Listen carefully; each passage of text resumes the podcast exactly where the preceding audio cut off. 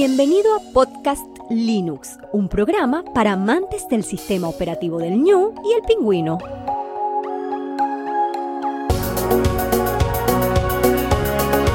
El espacio sonoro para disfrutar del software libre.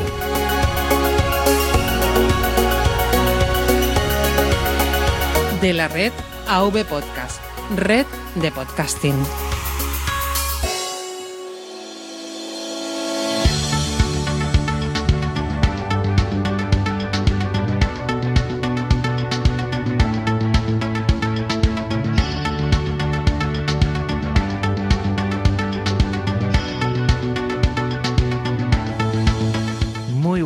Amantes del software libre, bienvenido a otra entrega, la número 87 de Podcast Linux. Un saludo muy fuerte de quien te habla, Juan Feble. Hoy tenemos con nosotros a Adrián Perales, bloguero, podcaster, profesor de lengua castellana y también hay que decir que está aquí hoy porque es parte de un blog que es el Comunícate Libremente, cuyo objetivo es informar y difundir tecnologías web libres, abiertas y descentralizadas. Muy buenas, Adrián, ¿cómo estás? Hola, muy buenas Juan y todos los oyentes. Pues nada, aquí dispuesto a echar un ratito a comentar cositas. a tener, como siempre le digo a todos los que se pasan por aquí, por estos Linux Connection, una charlita distendida, hablar de lo que más nos gusta y pasar un buen rato, que eso es de lo que se trata.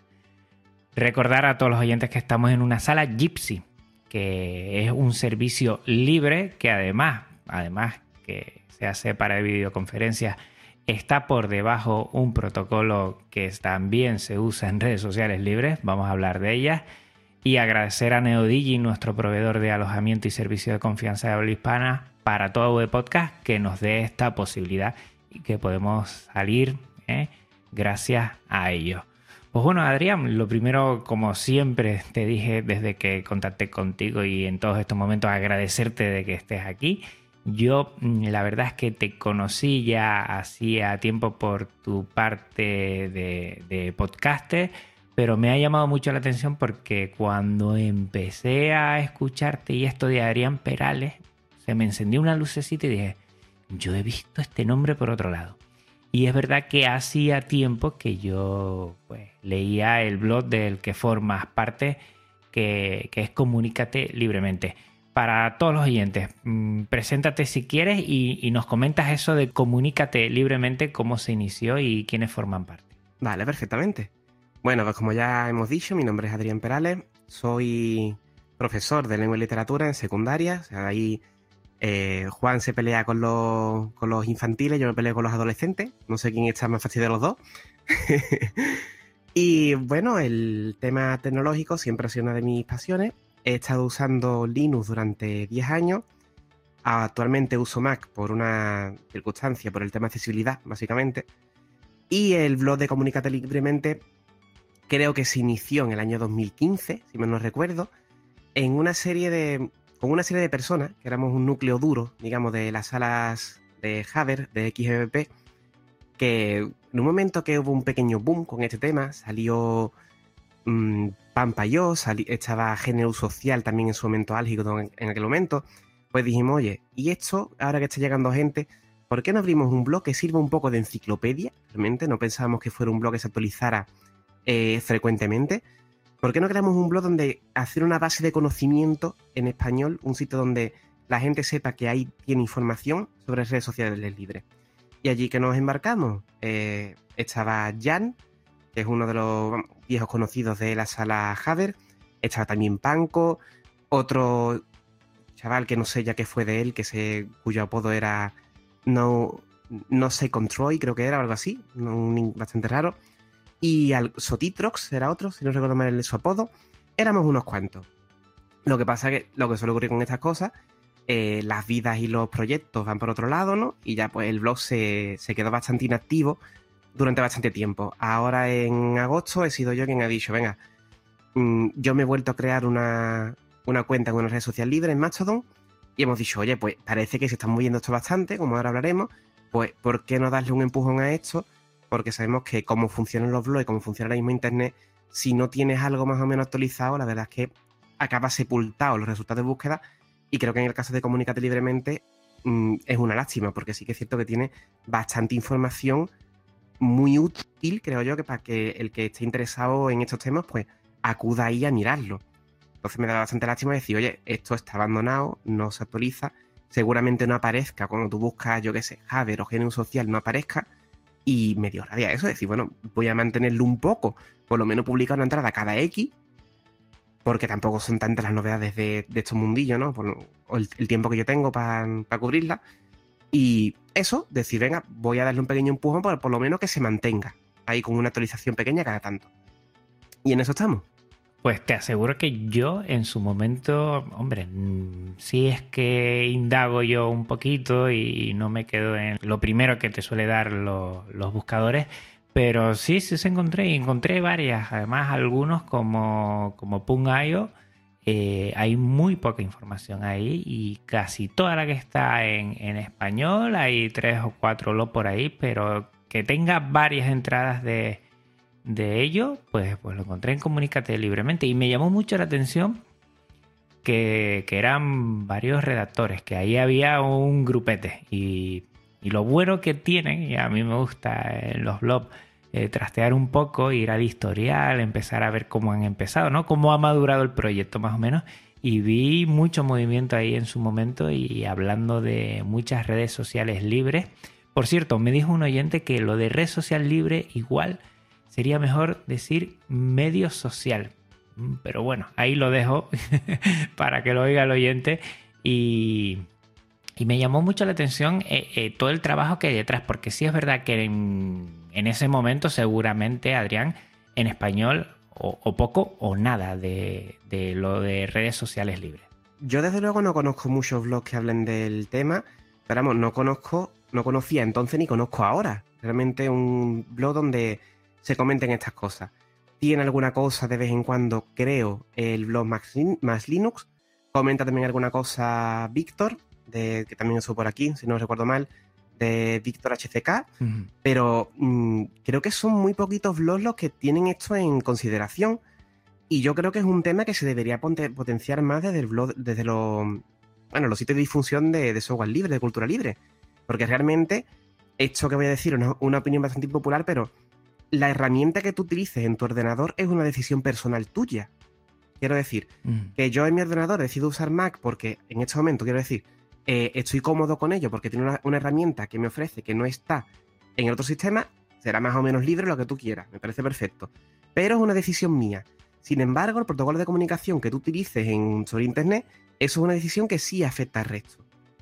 Si tú utilizas cualquiera de las redes sociales centralizadas eh, Twitter, Facebook, el WhatsApp, lo que sea, pues entonces ya sí estás condicionando a la otra persona a que haya por ahí una publicidad, un control de datos, una serie de historias que las redes sociales libres, redes sociales descentralizadas, medios sociales, como quieran llamarlo, nosotros decidimos el nombre de redes libres en su momento por estar basadas en protocolos libres y en software que son libres, eh, eso de, entrada te garantiza que por lo menos va a ser menos ese impacto. Entonces, Ah, por eso nosotros decidimos hacer esto, por, ya digo, centralizar un poco información y por dar a, conocer esto que a mí a día de hoy me sigue pareciendo algo crucial. El hecho de que tú tengas una forma de comunicación que por defecto eh, no tengas por qué dar por hecho que te van a espiar, que te van a vender publicidad y todos los males que tienen las redes sociales hoy en día. Y lo que decía del trabajo, sí, en su momento sí, ya digo, hubo bastante gente eh, yo escribí bastantes tutoriales sobre Javer. en aquel momento estaban haciendo Conversations, un cliente XMP que recomiendo muchísimo a que todo que tenga curiosidad. Estaba Diáspora también haciendo algunos cambios importantes. Ya digo, estaba Pampa y yo en su momento, momento importante. Entonces se escribieron bastantes cosas, bueno, que de hecho habría que revisar alguna porque se han quedado un poco desautorizadas, pero información que a día de hoy sigue mm, sirviendo. Sí, sí, sí. A, mí me sirvió mucho, por lo menos para primero entender lo que llaman, ¿sabes? Ese, ese fediverso que podemos hablar también, que me parece un concepto súper interesante. Y después para ver qué posibilidades tenemos. El episodio anterior mío va con esa intención, o sea, mostrar por lo menos desde mi ignorancia, desde mi atrevimiento, eh, la cantidad de posibilidades que tenemos libres, que como, como otras tú eliges, tú dejas de elegir pero entendiendo nuestra filosofía, las posibilidades y bueno, los ríos de tinta que han corrido desde hace un año a través de muchas polémicas eh, de falta de privacidad y que siguen saliendo, pues yo creo que por lo menos los amantes del software libre y de la cultura libre deberíamos mirarlo y a ver qué hay ahí y a ver si me interesa, la verdad. Sí, actualmente hay un movimiento muy interesante con el tema de redes sociales en, eh, sí, que es el nacimiento de ActivityPub, que es la tecnología que está debajo de, Mastodon y que están haciendo bastantes tecnologías que lo tienen como, como epicentro. La más conocida actualmente es Mastodon, que de hecho diré que es una red social que a mí me, me ha convencido muchísimo, me está gustando mucho lo que veo allí, porque sí que es cierto que en redes sociales anteriores, en Pampayo, en GNU Social, eh, el componente software libre, venimos aquí a hablar de software libre, era muy fuerte. En Mastodon también, pero en Mastodon no me ha costado tanto trabajo como en aquel entonces encontrar usuarios que simplemente vienen allí a contar un poco su vida, a hablar de cine, a hablar de literatura, a hablar de lo que sea. No sé si ya digo, Tampoco quiero aquí ponerme yo eh, categórico, porque a lo mejor en su momento simplemente no los buscaba esos usuarios, pero actualmente que están mis intereses en otras cosas, me ha costado muy poco trabajo encontrar gente con, otros intereses. Incluso gente que está usando Mastodon con, a, través de su iPhone o de su Mac o de otro sistema operativo que no sean solamente GNU Linux, ¿no? Ya digo, por esta importancia que le doy yo al que la herramienta no te espíe. Entonces decía, eh, en Tonactivity Pad están saliendo muchísimas tecnologías eh, muy interesantes que están usando ese protocolo como base. Y por ejemplo, tenemos la red social Pertube, Pertube, ¿vale? Escrito P-E-E-R, eh, Tube, mm. T-U-B-E, Pertube, que es una especie de portal de vídeos, con la diferencia de que tú cuando ves un vídeo, estás sirviendo también de semilla para otra persona que lo vea, ¿vale? Es muy interesante. Y esa red social, ese portal de vídeo, tiene como base ActivityPub. Es decir, que tú puedes coger un usuario de Pertube y seguirlo a través de Mastodon. Y comentar un vídeo de Pertube a través de Mastodon. Con lo cual no te requiere tener una cuenta en cada instancia de Pertube que haya. Sino que tú directamente desde tu cuenta de Mastodon, pues dices, oye, este vídeo es muy interesante, tal, y ese comentario aparece debajo. Es decir, que se está creando un ecosistema, digamos, de, de aplicaciones libres que son software libre, que utilizan este protocolo descentralizado, yo creo que es muy interesante por eso, ¿no? Porque tú a través de una cuenta puedes interactuar con muchísimos servidores y eh, tener eh, una presencia sin tener que estar en 400 servidores. Es algo tremendamente interesante. Está Pertube, está Mastodon, está otra tecnología que se llama Funkwhale o algo así. Eh, están saliendo muchísimas con la que con una cuenta poder interactuar tú con, con bastantes servidores. Sí, lo que está comentando Adrián, que, para mí yo creo que es una de las mejores aportaciones que puede o está haciendo a día de hoy una red social libre, es que yo me hago de Mastodon, pero puedo contactar con gente de GNU social. Por ejemplo, yo creo que esto, eh, las redes sociales privativas, no, las redes sociales privativas nos intentan encorsetar el mayor número de horas dentro de nosotros porque o tienen que vender una publicidad o a más tiempo, pues bueno, nos tienen a nosotros y, viven de eso, ¿no? De un número. Eh, el, cambio paradójico eh, es el ver que tú te puedes sacar una cuenta en una red social libre, pero cómo esta eh, conecta a modo de federación, ese F diverso que hay y que te permite viajar de uno a otro con una sola cuenta de una sola red social, pero te permite viajar de uno a otro sin tener, anteponer, pues, bueno, desde tu contenido explícito para, para esa sola red social, desde tus datos, desde muchas cosas. Hay, hay tantas cosas detrás de lo que es una red social libre que no nos daría tiempo ni, bueno, nos daría para un podcast, yo creo, específico con muchos episodios mm. para hablar de eso. Pero yo creo que lo principal de todas las cosas que me han llamado a mí ha sido esa. Adrián, ¿tú cuando empezaste un poco en, en esto de las redes sociales libres, por dónde empezaste, por dónde fuiste poco a poco informándote, cómo fue ese empezar y, ponnos en, años a ver si, si ha cambiado mucho desde ese punto hasta ahora. A ver, pues me pones en una tesitura complicada, ¿eh? Yo empiezo con Linux en 2006, si mal no recuerdo, y empecé con temas de redes sociales libres, pues poco después. En 2008 me hago una cuenta en Twitter ya, por entonces creo yo que tenía una cuenta de Haver y poco después mm, me meto en, en identi.k, que era el nodo principal, digamos, de la tecnología de StatusNet, ¿no? StatusNet, que como bien contaste, después fue GNU Social y que ahora mismo está un poco más, más estancada. Eh, pero ya digo, Haber prácticamente desde el principio, desde que empecé a usar GNU Linux. Con respecto a Haber, la cosa ha cambiado bastante y, para muy bien, diría yo. Porque en aquel momento solamente había clientes de escritorio y los clientes móviles, eh, ya digo, cuando esto pegó el boom, ¿no? Allá por 2011 los clientes móviles que había eran bastante parecidos, digamos, a clientes de escritorio que tú podías tener. Con lo cual, si entrabas en una sala de charla, pues eso se conectaba, se desconectaba continuamente.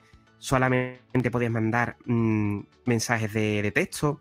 Y eso poco a poco fuimos viendo cómo a través de la creación de extensiones para Haber, lo que se llaman XEP, no sé las siglas a qué nombre mm, responden, se fueron creando diferentes extensiones para Haber para permitir, por ejemplo, que la conexión se mantuviera un poco de tiempo, digamos, engañar un poco al servidor para que si hubiera una pequeña caída se mantuviera online. Se, creó una forma de subir archivos, de compartir archivos que se suben temporalmente al servidor hasta que la gente hasta que tu destinatario se lo descargue. Se crearon una forma de que la conversación no estuviera en un único dispositivo, sino que se fuera replicando en varios el avance con Haber fue una cosa alucinante que, bueno, yo en mi caso pues tuve la oportunidad de ver.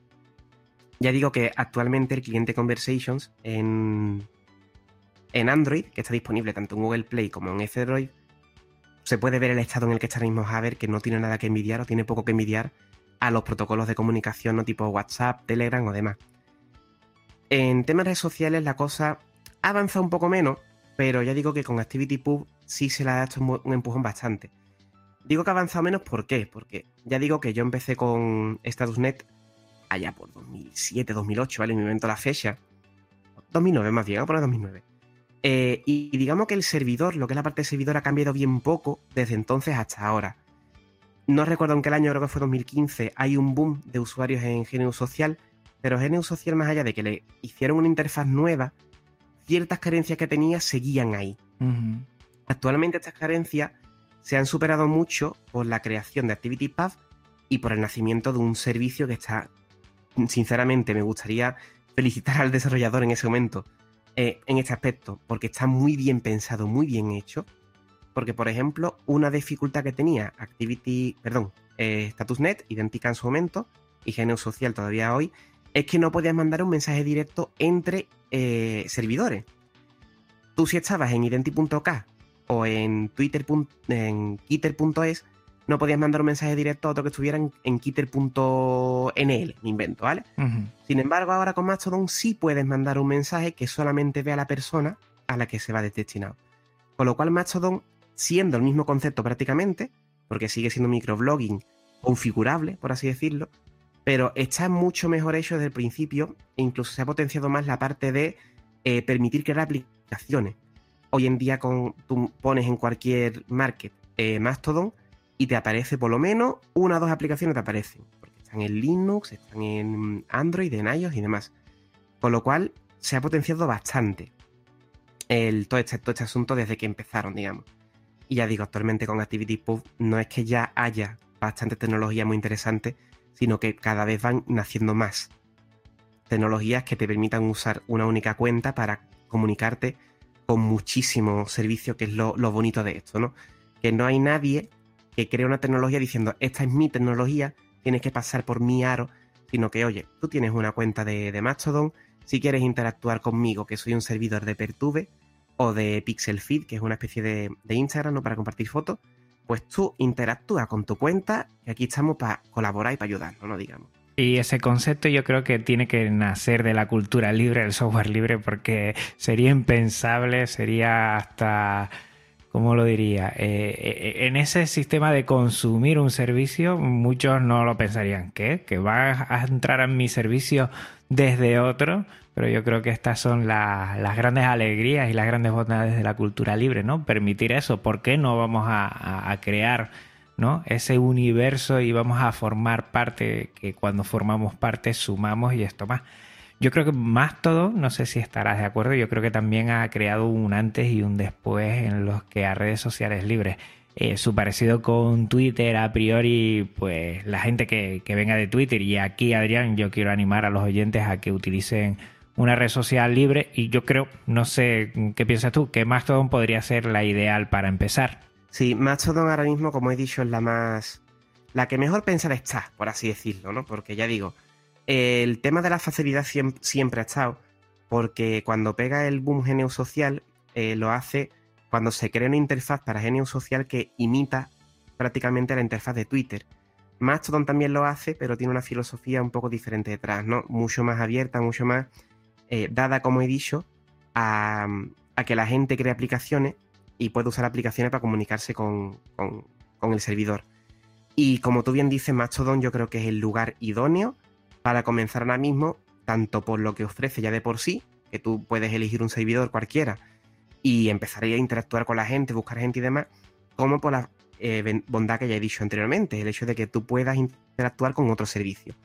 Así que Mastodon es un buen punto de partida también potenciado por esto que he dicho antes, por el hecho de que tú pongas en cualquier momento en tu plataforma móvil o en tu escritorio incluso Mastodon y te aparezca una aplicación compatible con la red social. Así que yo creo que de verdad animaría a la gente a que lo pruebe porque es el mejor punto de partida de ahora mismo para empezarse con esto de, las redes sociales libres. También está potenciado por el hecho de que Mastodon.social, que es el, el nodo principal, hay muchísima gente y muchísimos usuarios que hablan de multitud de temas, como ya he dicho. Ya a partir de ahí uno empieza a indagar en diferentes servidores y demás.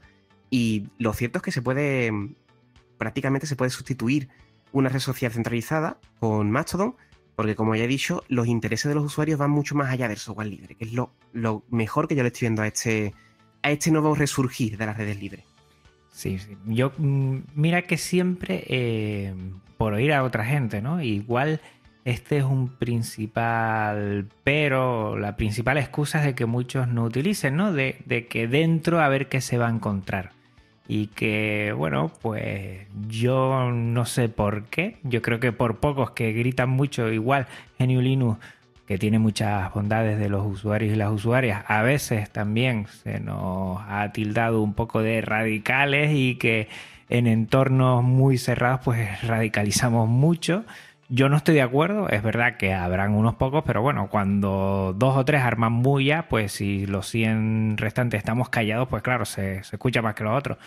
Pero yo animo a la gente a que se meta en, Mastodon porque es una pasada. Yo no sé si al principio, porque te he escuchado un poco, ¿no? Como que al principio era más mm, temas más cerrados en torno a, a GNU Linux, software libre, con lo que ya con, con lo que conlleva a ello y que después ha visto más aperturismo. No sé si, si va por lo que digo yo y, uno se siente eh, menos abierto a comunicarse en ese tipo de foros o, todo lo contrario. No sé cómo fueron los inicios al respecto de ello. A ver, mi experiencia es la que más o menos he contado em, y quiero decir, recalco en esto, ¿vale? Fue mi experiencia. A lo mejor otros usuarios de redes libres de la época pues te dice una cosa muy diferente. Mi experiencia fue que yo siempre he sido un, usuario, una persona que nunca ha podido estar con un único tema. Aunque he estado muchos años centrado en software libre, he intentado hablar siempre de cine, de literatura, de cualquier otro tema, ¿no? Eh, y digamos que en redes sociales libres anteriores, que yo he usado anteriormente, en el caso más, más claro, GNU Social, como ya he dicho, pues nunca había recibido demasiadas respuestas. Había sí alguien por ahí, pero si lo comparas con redes sociales centralizadas, la gente en estas redes sociales centralizadas eh, siempre recibía yo mayor interacción con estas publicaciones, digamos, que se salían de lo que es tema tecnológico. Sin embargo, en las redes sociales libres, pues no. La gente se volcaba conmigo cuando hablaba cualquier tema de, oye, he descubierto este programa, tal. Pero cuando hablaba de cine, pues pasaba mucho más inadvertido. Ya digo que con Mastodon, no sé por qué, no sé decir una razón, eh, esto ha cambiado por completo. Yo sigo hablando de software libre, las publicaciones de software libre reciben bastante interacción, pero no son las únicas, que es lo que yo veía que pasaba anteriormente. Yo ahora mismo comento algo sobre educación, algo sobre sociedad, sobre cine, cultura en general lo que sea, y la gente también me responde, también me, me comenta. No sé si será por el hecho de que esto ha nacido ya con un espíritu mucho más abierto de miras en el sentido de, oye, desde mi página web oficial te ofrezco aplicaciones para iPhone, por decirte algo, que eso anteriormente no estaba tan eh, potenciado en redes sociales anteriores. Ya digo, no sé, no quiero decir, mm, pues anteriormente era, así por tal cosa, porque mi experiencia es la que es, pero no tiene por qué ser la única. Sin embargo, ya digo, eh, es eso. Y no me refiero tanto al hecho de ser radical, que radicales siempre los ha habido, los habrá en el tema de software libre, sino el hecho de la gente iba a las redes libres a hablar de software libre. más o menos radical, pero era el tema principal. Y ahora yo creo, según mi experiencia, que el tema se ha diversificado bastante, es lo que yo ahora mismo voy buscando. Porque yo para hablar de software libre, la verdad es que mm, tengo mi foro, tengo mis contactos, pero no quiero estar siempre leyendo sobre software libre cuando me meto en una red social. Y ahora mismo lo he encontrado con Mastodon. Eh, lo dicho, yo creo que a los oyentes le queda claro. Hay que entrar en Mastodon. Si no tienes una cuenta es muy fácil. Además, Mastodon.social, que, que es el servidor eh, trabaja con servidores federados, pero este es el principal. Va muy bien, la verdad, y, está muy bien.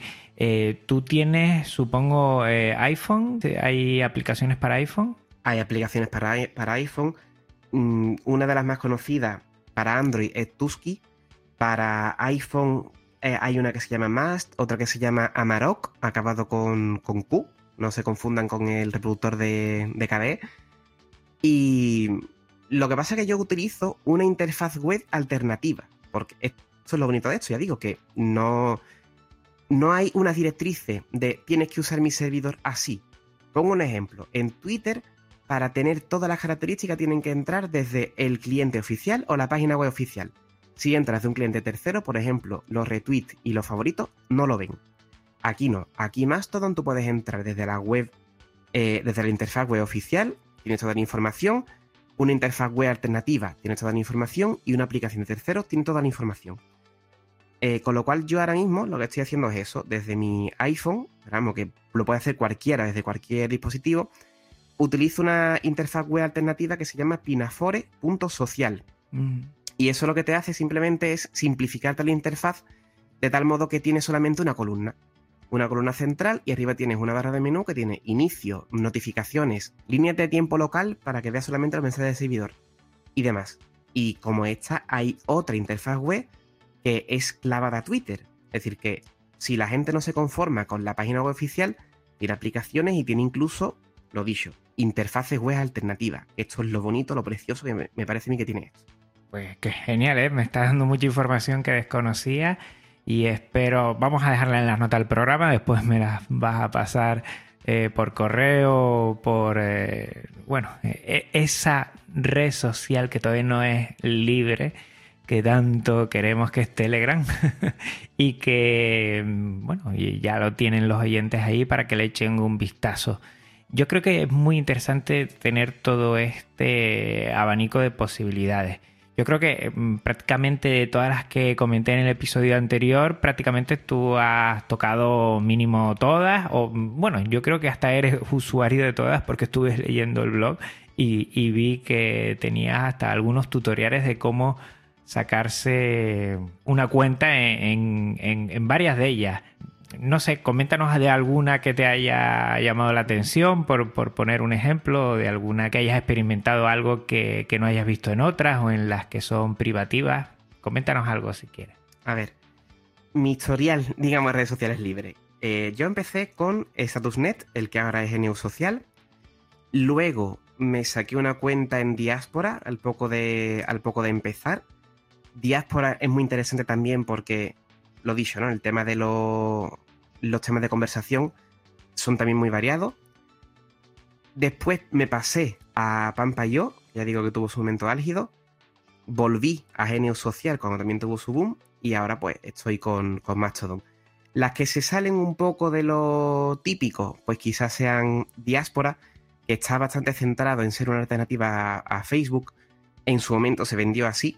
Lo que pasa es que actualmente creo que se ha quedado un poco atrás porque no soporta ActivityPub. Entonces, si no me equivoco, espero que me puedan corregir, los usuarios de diáspora solamente se pueden comunicar con usuarios de diáspora. Y eso a día de hoy, con las posibilidades que hay, pues lo considero un poco atraso. Pero sí que es cierto que en diáspora, pues los temas de conversación eran muy variados también. Eh, pero sin duda, insisto, es que Mastodon es la que más me está sorprendiendo por eso. por cómo está pensado tecnológicamente, que tiene muchas posibilidades de, ampliación y de mejora, y luego por los temas de conversación, que la gente no ha ido ahí a hablar de software libre solamente, sino que se habla de todo. Eso es lo que a mí me ha encandilado, ya digo, estoy muy pesado con el tema, pero es lo que yo más estoy valorando y lo que más eh, diferencial he encontrado más todo con respecto a, las anteriores. Y dentro del protocolo de comunicación, de, mensajería, siempre he usado y siempre defenderé Haver, XMPP. Lo que pasa que por circunstancias pues no ha llegado a triunfar y yo aquí se lo achaco mucho a Google, que le dio la espalda con su Google Talk. Estaba haciendo las cosas muy bien y lo dejó de lado ya pues se ha quedado la cosa bastante parada. Pero Javer, de verdad, mm, incluso me da rabia, me da. Sí, me, enfada un poco cuando veo que nacen tantísimos protocolos de comunicación que lo que hace es reinventar la rueda, protocolos libres o semilibres como Telegram, que lo que hacen es reinventar la rueda. Que uno, pues en cierto modo, dice, oye, si está ahí Javer, que es un protocolo que me, mm, diría incluso, creo que es así, que es un estándar de comunicación, o sea, que está contemplado como un protocolo estándar que se usa en la empresa para diferentes circunstancias, eh, diferentes entornos.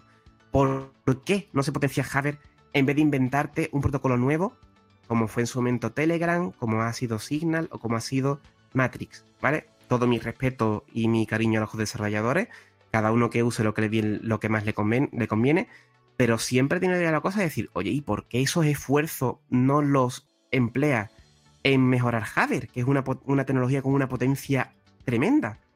Y ya digo, a poco que viene un desarrollador con ganas que le mete, le mete caña, como fue el desarrollador de, Conversations, si no me equivoco, ese hombre fue el que llevó adelante muchos protocolos para adaptar Javer a la tecnología móvil, porque está bastante atrás.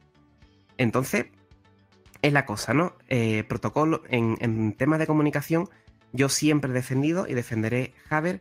Incluso, bueno, se, se mueve por ahí bastante Tala sobre proyectos libres de software libre de Mac. O sea que Javer sigue muy vivo lo que pasa que no se le da el empujón quizá que necesite para que llegue al gran público.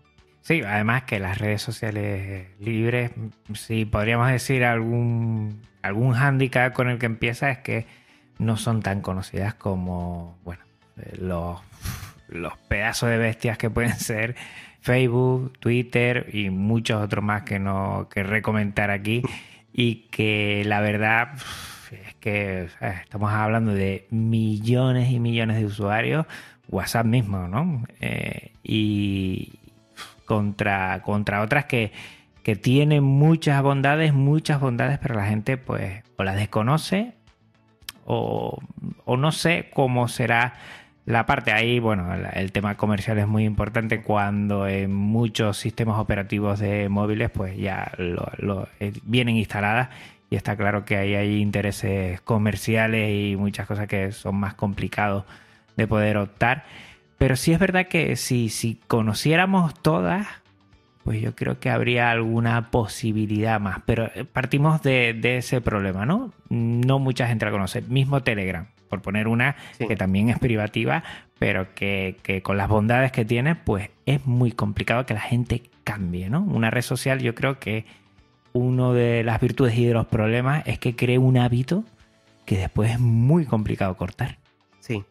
Yo por simplificarlo todo mucho, que sí que es cierto que he soltado aquí mucha información de golpe, si alguien quiere empezar con esto, le diría que para comunicación intente eh, Haber, que hay muchísima gente que tiene su identidad de Haber pública para poder mm, interactuar con la gente, tener ahí otra forma de comunicación, otra forma de chat diferente. Y como red social, Mastodon. Le digo, Mastodon empiezas con la, con la interfaz web que trae por defecto y ya a partir de ahí vas investigando y la verdad es que se abre un mundo de posibilidades muy bonito. Por eso, ¿no? Por lo que, todo lo que estamos diciendo, la libertad del software que tiene detrás, la confianza que puedes depositar en la persona que mantiene el nodo, que no va a vender tus datos, no te va a espiar, nada de eso. Incluso diré más, la libertad a la hora de expresarte porque ahora mismo hay muchísimos problemas en, las redes sociales centralizadas porque están censurando muy fuertemente a ciertos perfiles. si tú mantienes cierta postura ideológica, están cerrando cuentas a mansalva que esto en una red social eh, descentralizada es mucho más difícil de hacer. O sea que son muchas las bondades que tienen que la gente, pues por lo menos los que estamos aquí eh, escuchándote y hablando contigo, pues por lo menos darle una oportunidad a ver qué se encuentra, que te gusta, pues perfecto, que no, pues oye, lo has probado y por lo menos puedes decir, oye, mira, pues no me va por esto, por esto, por esto. Pero es un mundillo en el que merece la pena asomarse un poquillo y decir, oye, mira, esto está aquí, está guay, y a ver qué tal. Como dije yo en el episodio anterior, todo amante del software libre pues debería probarlo, porque va en la misma filosofía. Eh, estuviste comentando un poco un Signal, ¿no? Que sería pues la, alternativa libre a Telegram, vamos a ponerlo así. Hmm. Eh, ¿Lo has usado? ¿Lo has visto? ¿Qué te parece? Sí, Signal digamos que es el, menos malo de los protocolos de comunicación eh, que podemos encontrar actualmente, además de Haber, porque tanto la aplicación como el servidor son libres. O bueno, el servidor no estoy muy seguro, porque al ser un servidor centralizado no sé yo hasta qué punto será el servidor libre, pero vaya, es lo, menos malo, digamos, que podemos encontrar actualmente. Lo he probado, lo que pasa es que se encuentra uno con la pared que se encuentra siempre cuando empieza con un protocolo nuevo de comunicación. No tengo a nadie, solamente tenía a una persona que es bastante conocedora de este tema de, de software libre, porque en temas de, a la hora de registrarte, perdón, lo que te pide tu teléfono móvil. No he visto si permite añadir un usuario, un alias, como hace en Telegram, con lo cual es muy difícil eh, llenar, digamos, tu lista de contactos en, Signal. Entonces, pues fue instalarlo, probarlo un rato para ver las posibilidades que tenía. Prácticamente son las mismas que tiene Telegram y que tiene WhatsApp. Pero claro, cuando uno no se encuentra nadie con quien hablar, pues lo tengo ahí no sé si llega a borrar la cuenta, no estoy seguro. Pero claro, mm, fue probarlo y salirme porque no, no tengo nadie con quien hablar. Tengo más gente en Haver, porque ya digo, a lo largo de los años, pues me he ido haciendo con, con identificaciones de Haver, que son como una especie de, email, y tengo más gente en Haver que en, que Signal. Ya digo, la ventaja de este sobre Telegram es que creo es más libre que, Telegram. Telegram yo es que de hecho no es una cosa que recomiende o que yo use demasiado, porque no sé ni su modelo de negocio, ni sé el tema del servidor cómo, cómo va. Pero vamos, eh, es meternos en un brete que ahora mismo no. Tampoco creo que merezca la pena. A mí es que yo, bueno, es, mi pecado confesable. La verdad, Telegram para mí mm, cada día me asombra más. Cada día, cada, mm, yo creo que cada dos, tres meses eh, genera novedades, además novedades muy funcionales. Eh, he leído y releído por ahí eh, dentro de su página web que como bien saben todos, la parte de cliente sí es libre, no la liberan de la mejor forma posible, pero la liberan. Digamos que a veces tardan un tiempo en liberar la última. La parte de servidor no es libre y, y ellos piensan, tienen pensado en algún momento, o sea, tienen en mente la posibilidad de que algún día liberen, pero no sé cómo lo harán, de la forma que lo harán, y si, si es que lo hacen alguna vez, que también dudo mucho. Es verdad que no sabes quién está detrás, no sabes el modelo de negocio, porque siendo un servicio gratuito mm, sin publicidad, no sabes cómo se sustenta, y la verdad del aire no se sustenta nadie, y es verdad y al final es, mi pecado confesable de, un servicio eh, privativo, pero que a mí me tiene fascinado. Me encantaría, por lo menos me encanta lo bueno que tiene Telegram. Yo creo que, que está generando como otro, otro, otra forma de, de, avanzar ¿no? en redes sociales libres, porque ya ahí se mezcla todo, ¿no? Canales con grupos, con conversaciones, con... Eh, ha, roto el, concepto de redes sociales que teníamos hasta hace unos años y lo está reescribiendo poco a poco. Es una pasada. También diré que dentro de lo que eh, ya digo, Signal a lo mejor es más seguro, es un poco más libre de más, pero si me dan a elegir entre usar WhatsApp, que yo particularmente tengo que usar por narices, por diferentes temas, a que ahora mismo todo el mundo se vaya a Telegram, pues te digo, oye, Telegram pero de cabeza, ¿sabes? tiene la parte del cliente libre y por lo menos pues parece que no, te espían tan descaradamente como lo hacen los otros. O sea que tampoco tengo yo mucho que reprocharle a Telegram en ese aspecto, vaya. Eh, al final mm, sucede como siempre, ¿no? Tenemos una, un servicio que a nuestra filosofía yo creo que, que casa perfectamente. Tenemos después la posibilidad de que haya más gente o menos gente, de como tú bien has dicho, pues por ejemplo Mastodon eh, tiene unas aplicaciones para móvil, para muchísimas plataformas que funcionan correctamente. Así no ha sido en un pasado. Igual todo esto va generando, bueno, una situación en la que la gente pues es más reticente primero a cambiar de red social, así, o sea, los que están en Twitter seguirán en Twitter y los que están en Facebook, a menos de que ha pasado esto, que hay mucha gente que se ha ido eh, seguirán estando en Facebook, porque mm, retroalimenta ¿no? la misma red social el que el usuario siga ahí. Pero bueno, tenemos que mirarlos, tenemos que mirarlos y tenemos que animarnos a que le demos una oportunidad, una oportunidad. Y yo animo a toda la gente, a todos los oyentes que nos están siguiendo, a que se pasen un poquito por tu blog, comunícate libremente, lo vamos a dejar todo en la nota del programa, todo lo que has comentado también para que le echen un vistazo y a partir de aquí, pues cada uno, como siempre digo yo, se haga una idea y que libremente, como siempre, elija y elija lo que crea para él. Fíjate que yo en Signal lo estuve probando una temporadita porque es la típica excusa que para tu pareja, oye, vamos a utilizar esta aplicación que solo vamos a estar tú y yo y así nos hablamos muy rápidamente y, y funcionaba muy bien, ¿eh? Funcionaba muy bien, o sea, yo, yo hice. El, funcionamiento de Chapo. Sí, yo hice que mi pareja se pasara a Telegram y ya WhatsApp eh, pues, será como tú, ¿no? Algo de trabajo que no debería y algo de familia que, bueno, pues están ahí y ahí estarán. Sí. Ya digo, yo creo que actualmente es un muy buen momento para adentrarse en ese mundillo, porque se están haciendo las cosas muy bien a nivel tecnológico y está teniendo un calado entre la gente mayor que el que yo he visto anteriormente. O sea, ya no es eh, lo, lo, dicho, no insisto por última vez, ya no es solamente software libre, sino que te puedes encontrar con una persona que te hable de política, de cine, de lo que, lo que te dé la gana. Es mucho más fácil encontrar gente que te hable de cualquier tema. Con lo cual yo digo, y invitar a la gente a que entre, a que mire un poquillo, y como tú bien dices, la libertad de elección de, de, cada persona es lo primero. ¿Que te gusta? Pues te queda. ¿Que no te gusta? Pues bueno, ya tienes tu alternativa toda la vida. Sí, yo creo que además eh, todo lo que ha rondado a raíz de, la crisis de Facebook con Cambridge Analytica, todo eso también pues ha ayudado un poco a que la gente por lo menos eh, valore lo que es su privacidad.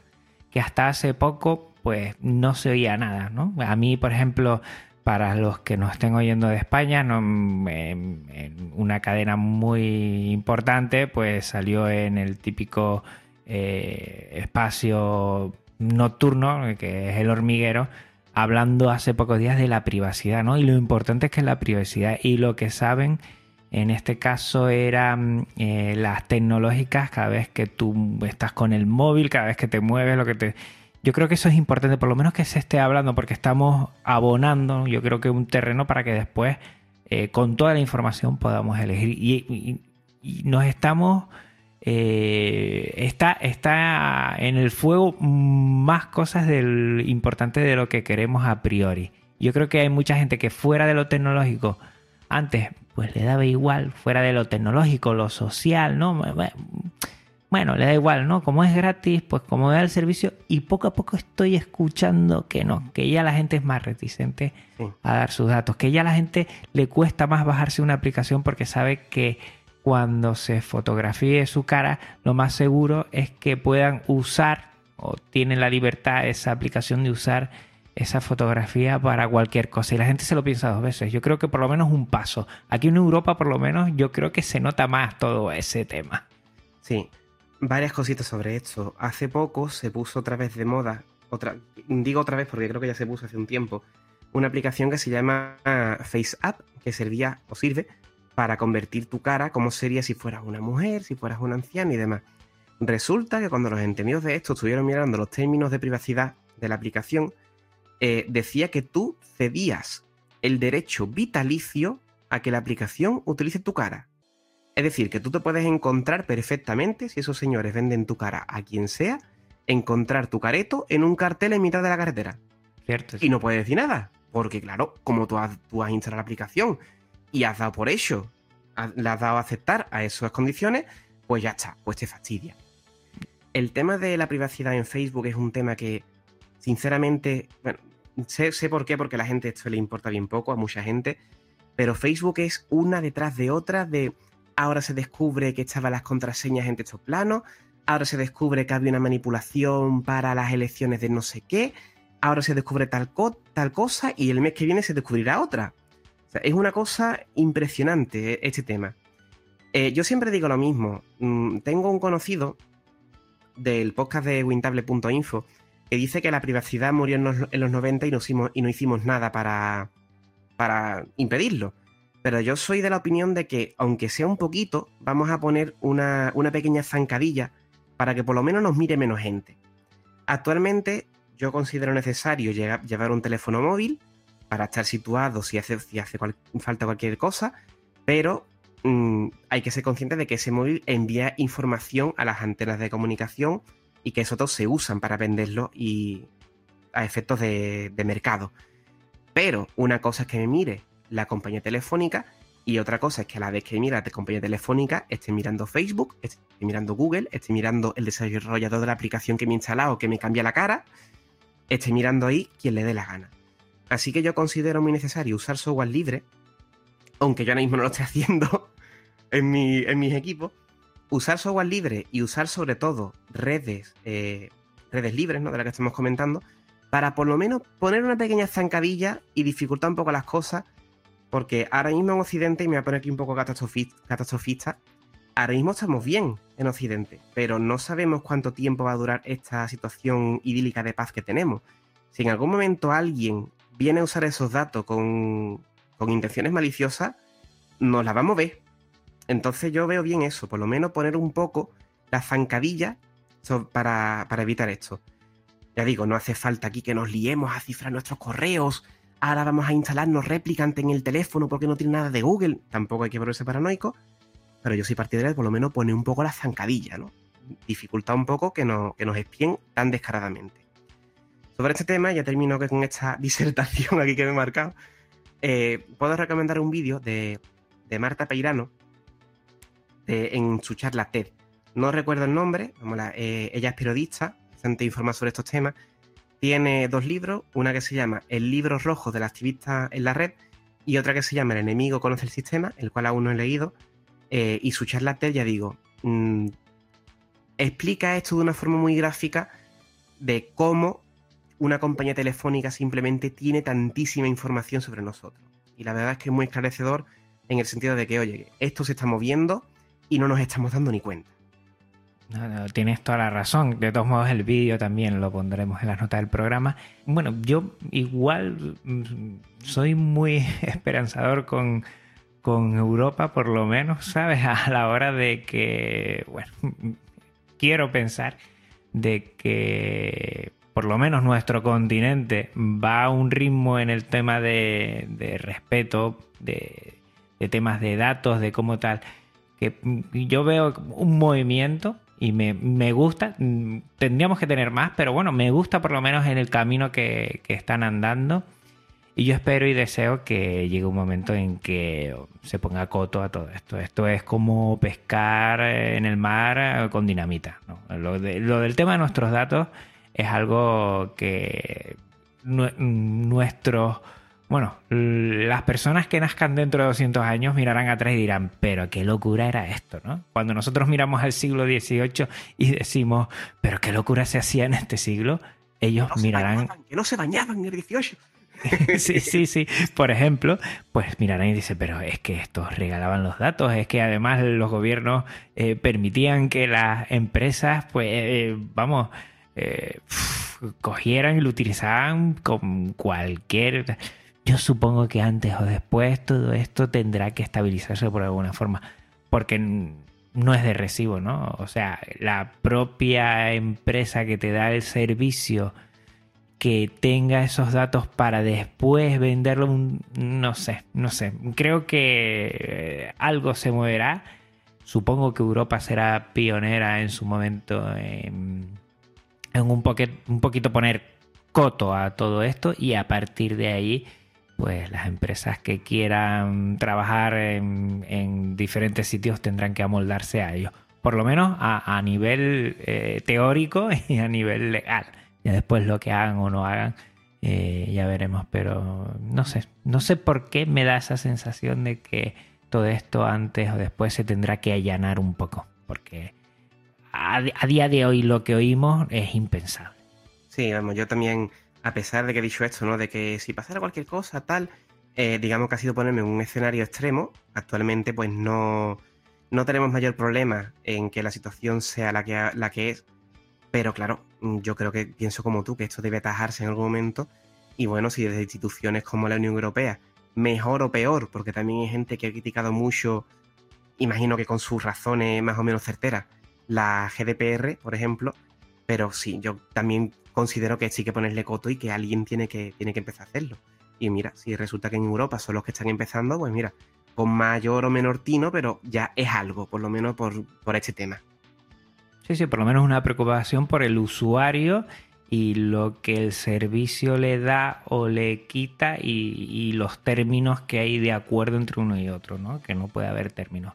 Es interesante lo que dijiste, Adrián, porque yo, por ejemplo, cada vez más me fijo muchísimo en los términos que hay de cada aplicación o de cada servicio. Algunos sí que no los entiendo, pero por lo menos voy a buscar ya lo mínimo que antes no hacía, pero ni por asomo, ver qué licencia tiene. Y después empezar a leer por ahí, un poquito. A ver, esta, esto a qué me atengo es si uso esto, ¿no? No es darle rápido para arriba, aceptar y ya está. Sino que yo creo, y, ahí también nos jugamos mucho. Gabriel Viso supongo que lo conoces al podcaster, habla muchísimo, estaba hablando muchísimo de todo este tema de privacidad, de todo este tema, y, es, mm, bueno, que nos jugamos mucho, mucho más de lo que creemos. Sí. Con el tema de los términos de servicio, hay una página web, creo que está en inglés solamente, que se llama eh, Term of Service Didn't Read, T-O-S-D-R, digamos en la sigla. También lo dejaremos por ahí, ya te lo mandaré. Eh, que lo que hacen es simplificarte muchísimo eh, los términos de servicio de servicios y aplicaciones muy populares. Incluso te lo, te lo cataloga según sean de más amigable con el usuario hasta menos. Hay mucho trabajo por hacer, pero ya se está haciendo, ya digo. Hay un movimiento pro privacidad que cada vez va, poquito a poco, va siendo más importante y falta que hace. Y mucha falta que hace. Adrián, eh, cuando te pones tú enfrente de un micro, cuando te pones enfrente de un teclado para los blogs, ¿qué, te gusta compartir? Cualquier cosa. Yo nunca he sido capaz de centrarme en un único tema, que eso es, no sé si es un defecto o una virtud, porque sé a efectos de impacto que tener un blog sobre GNU Linux o tener un blog sobre cine o sobre libro te da mucha mayor visibilidad, pero es que mi naturaleza no concibe eso. Yo necesito tener un espacio personal para hablar de cualquier cosa que se me ocurra. Vamos, tanto es así que el, tanto el blog como el podcast que tengo ahora, pues son lo que se llama, ha llamado toda la vida un blog personal, ¿no?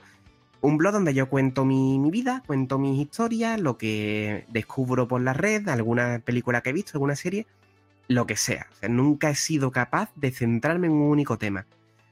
La razón de esto, muy sencilla, porque si ahora mismo me da por investigar sobre privacidad, me puedo pegar un mes a saco en investigando sobre privacidad.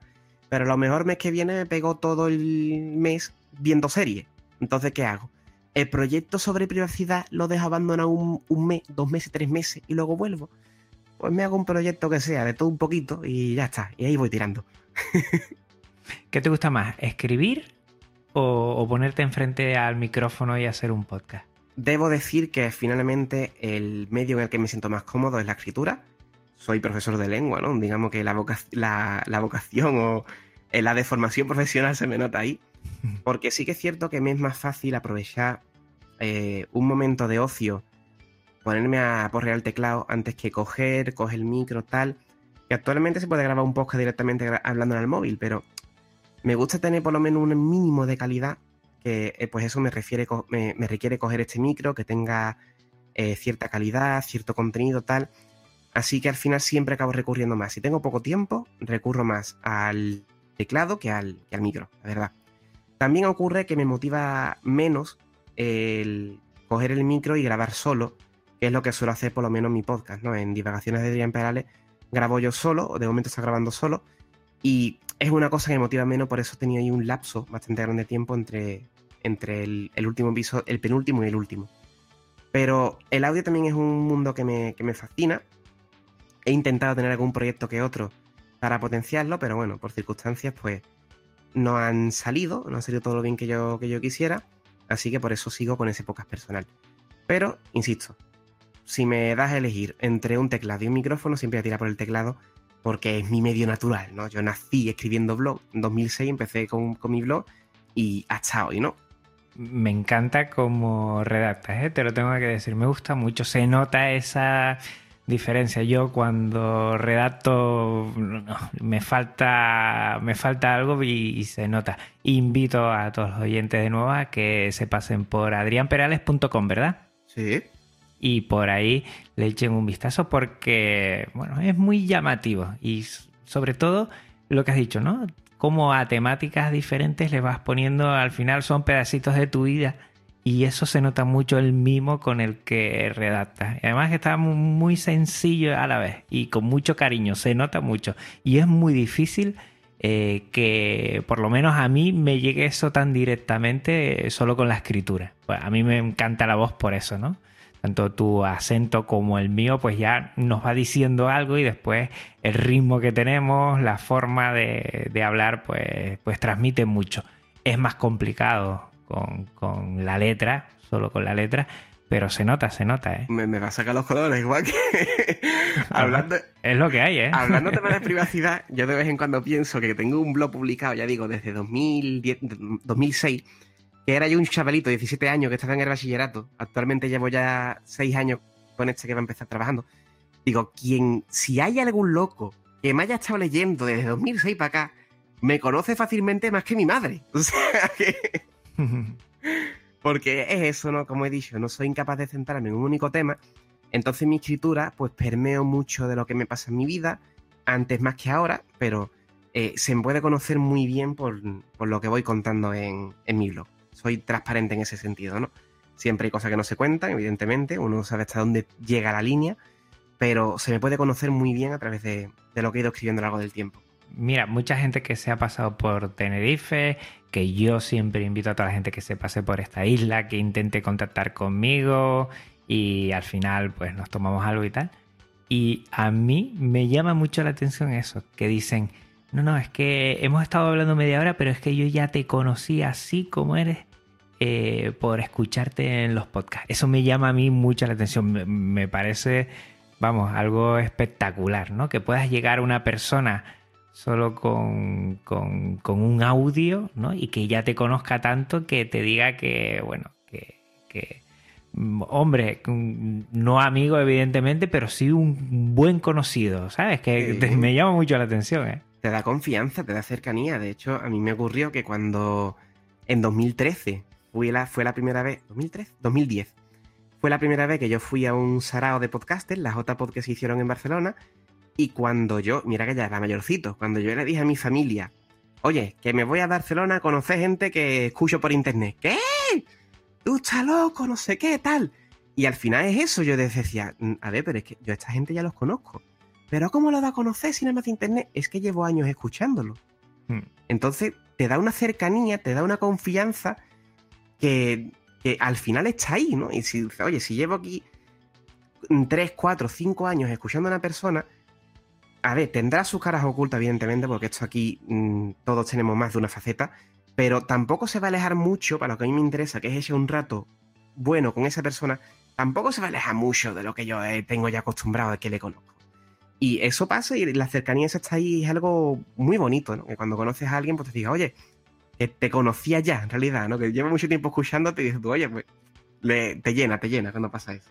Y escuchándote ahora a ti, Adrián, lo bonito de los acentos tan diversos de tanta gente. Para mí esto es que es un regalo, es una riqueza, que creo que difícilmente se ve en la escritura, pero sí se percibe muy bien con el habla y con la escucha.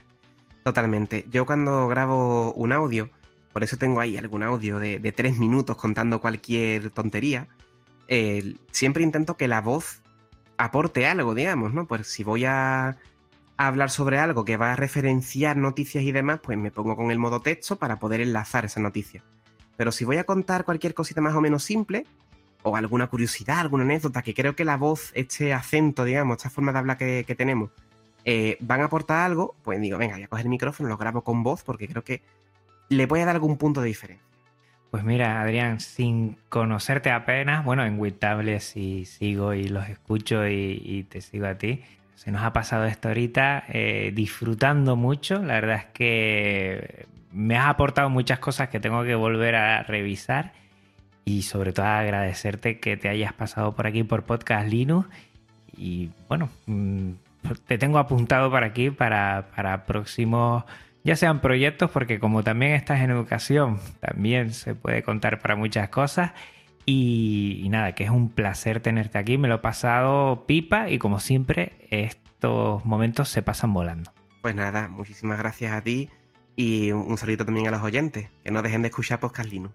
Muchas gracias. Animarles sobre todo a que utilicen alguna red social libre. Totalmente, ya digo. Eh, que me he puesto en algún momento así muy técnico a decir muchos nombres raros y demás. Mastodon y Javer.